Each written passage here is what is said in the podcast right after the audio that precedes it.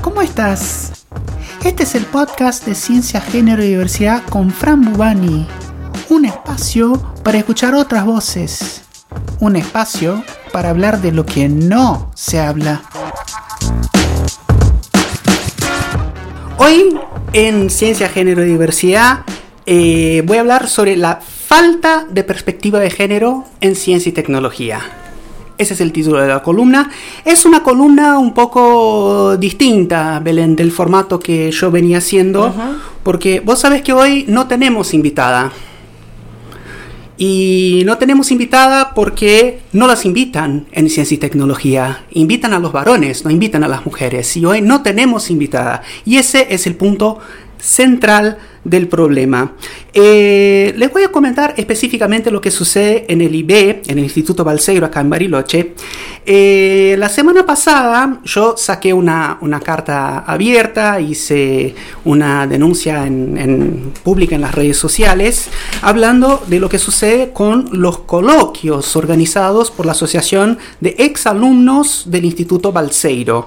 En esos coloquios, que son anuales, tenemos únicamente un 15% de mujeres. ¿eh? De todas las personas invitadas, solo un 15% son mujeres. Con el detalle que en los últimos tres años no hubo mujeres. Los últimos tres años fueron únicamente varones.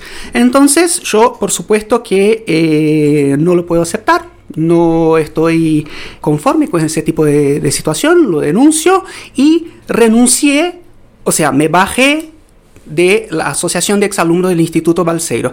Fue una decisión compleja de mi parte porque yo fui socia por 10 años, aproximadamente 10 años, aporté, pero al final me bajé. Y eso tuvo mucha repercusión en las redes sociales, eh, mucho más que lo que yo pensé que iba a tener, y muchas preguntas, muchas personas se comunicaron conmigo sobre ese tema, y lo primero que quiero aclarar es que no renuncié a mi cargo docente en el IB o no todavía.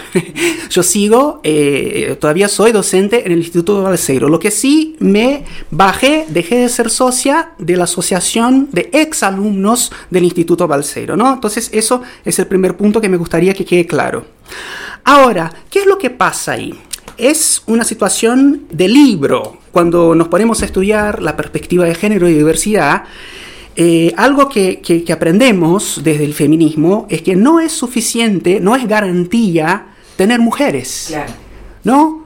Eh, y, justamente en la Asociación de Exalumnos del Instituto Balseiro hay una comisión directiva y el 50% de las personas aproximadamente son mujeres son mujeres. Y, ese es un ejemplo muy, muy claro de que eh, mucha gente tiene esa visión naif de eh, pongamos mujeres en esos cargos y automáticamente, mágicamente, tendremos perspectiva de género. Pero no sucede así. Claro, eh, no sé este caso, después por ahí te hago una preguntas en relación a eso, pero digo, lo, lo que sí es, un ejemplo para graficar lo que, lo que decís es la presidenta de la CONEA, eh, Adriana Serkis es una mujer feminista. Entonces, digamos, sus, políticas tuvieron que ver porque que llegó una feminista al, a ocupar ese cargo. Sí, sí, sí. No necesariamente podría ser, claro, entiendo lo que. Y hay, que marcar que Adriana Serkis no fue la primera presidenta de la CONEA, ¿eh? No, no, claro. No fue la primera presidenta, fue la primera que pisó fuerte con una transformación y eh, impulsó la perspectiva de mm. género y diversidad. Ahora, te pregunto, Fran, en, vos decís, ¿hubo instancias previas a decir, che, renuncio. Pero ¿qué hiciste eso? ¿Tú pudiste, pudiste participar, acercarte, decir, che, eh, hay que meterle acá una perspectiva de género? ¿Tuviste diálogo con quienes forman parte de, lo que pasa es que venían, desde que empezaron con los coloquios de exalumnos, eh, eran todos varones las personas invitadas y hay que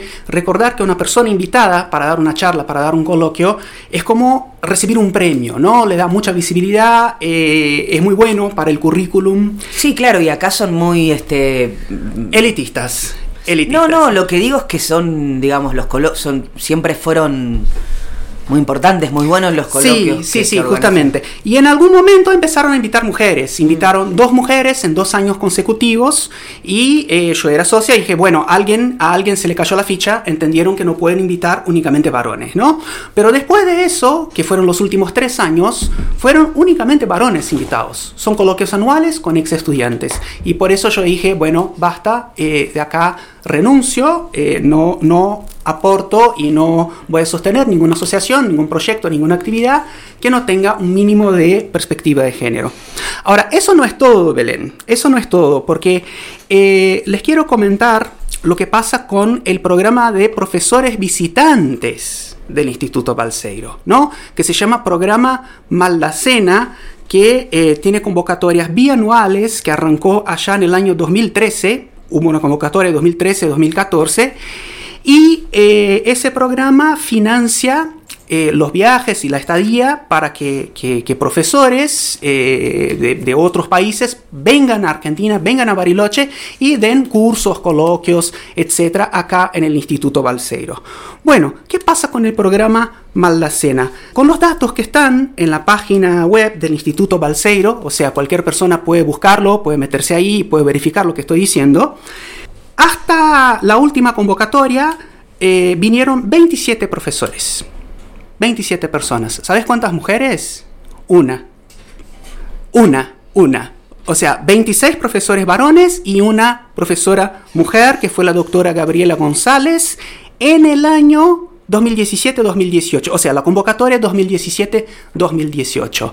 O sea, ni siquiera es que en las últimas convocatorias están empezando. No, fue claramente un punto fuera de la curva, como se dice en, exactas, eh, o fue ruido porque el, programa financia casi que exclusivamente visitas de profesores varones. Eh, en los últimos años tuvimos por año aproximadamente siete personas, seis, siete personas, todos, sin excepción, profesores eh, varones, ¿no? 6, 7 en cada convocatoria. De nuevo, hay una mujer.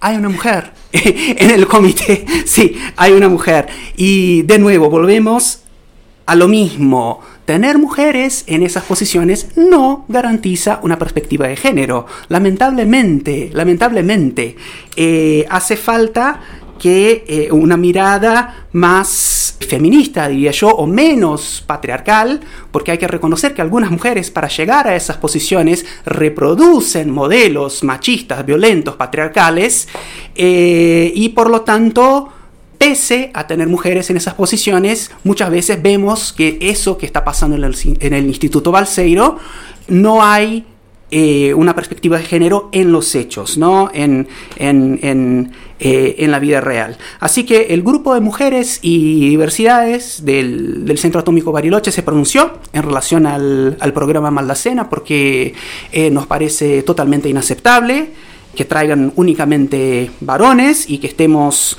dándoles visibilidad únicamente a varones.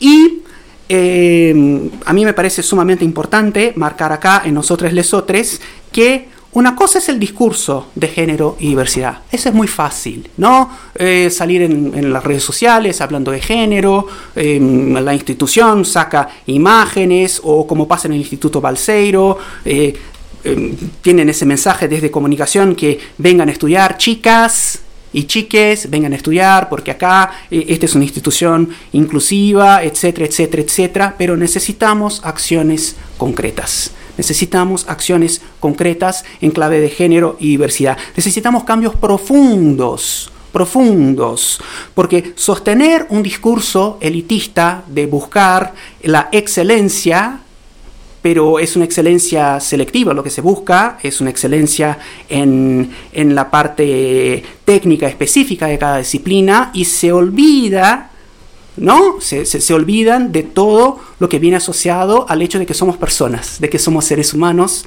y de que estamos en una sociedad profundamente desigual y eh, en ese sentido eh, tenemos instituciones con estructuras patriarcales esencialmente medievales, ¿no? Porque no puede ser que tengamos menos del 4% de representatividad de mujeres y ni hablemos de diversidad, que directamente no están.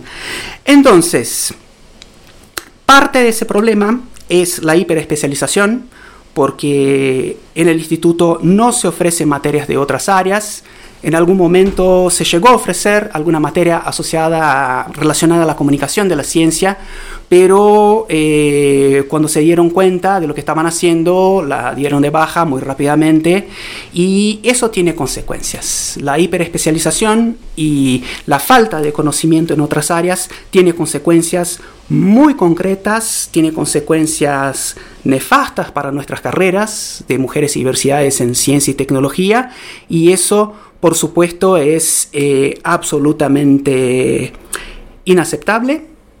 Yo como referente en género y diversidad lo, lo denuncio públicamente y necesitamos una reflexión muy, muy profunda para empezar a cambiar esa historia tan triste de, de exclusión, de violencia de género y de machismo queremos un instituto y queremos un sistema científico y tecnológico mejor para las generaciones futuras. No, yo lo que lo que me lo que pregunto es ante tu, este, postura y eso es eso, digamos, si si previo a ese a, esta denuncia pública a, a renunciar a ese espacio pudiste intentar algunos canales de comunicación, algún camino alternativo, bueno, para decir, che, está pasando esto, me parece que hay que meter una mirada más de género, de diversidad. Lo que pasa, Belén, es que primero hace mucho que estoy en el Instituto Balsegro como docente, después eh, como... ¿Y venís viendo esto? Sí, desde siempre.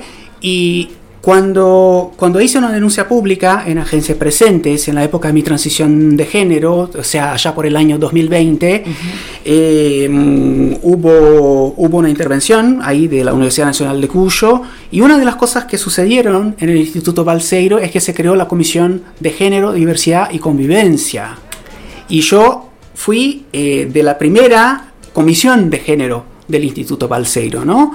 Y yo lo que veo, bueno, en ese momento yo tenía eh, unas eh, expectativas, tenía la, la, la, impresión de que de a poco íbamos a poder avanzar, pero en el fondo creo que algunas personas apoyaron la, creación de la Comisión de Género, Diversidad y Convivencia porque no sabían lo que estaban haciendo, no sabían que, que eh, pensar en clave de género y diversidad significa impulsar cambios estructurales muy, pero muy profundos en un lugar como el Instituto Balseiro.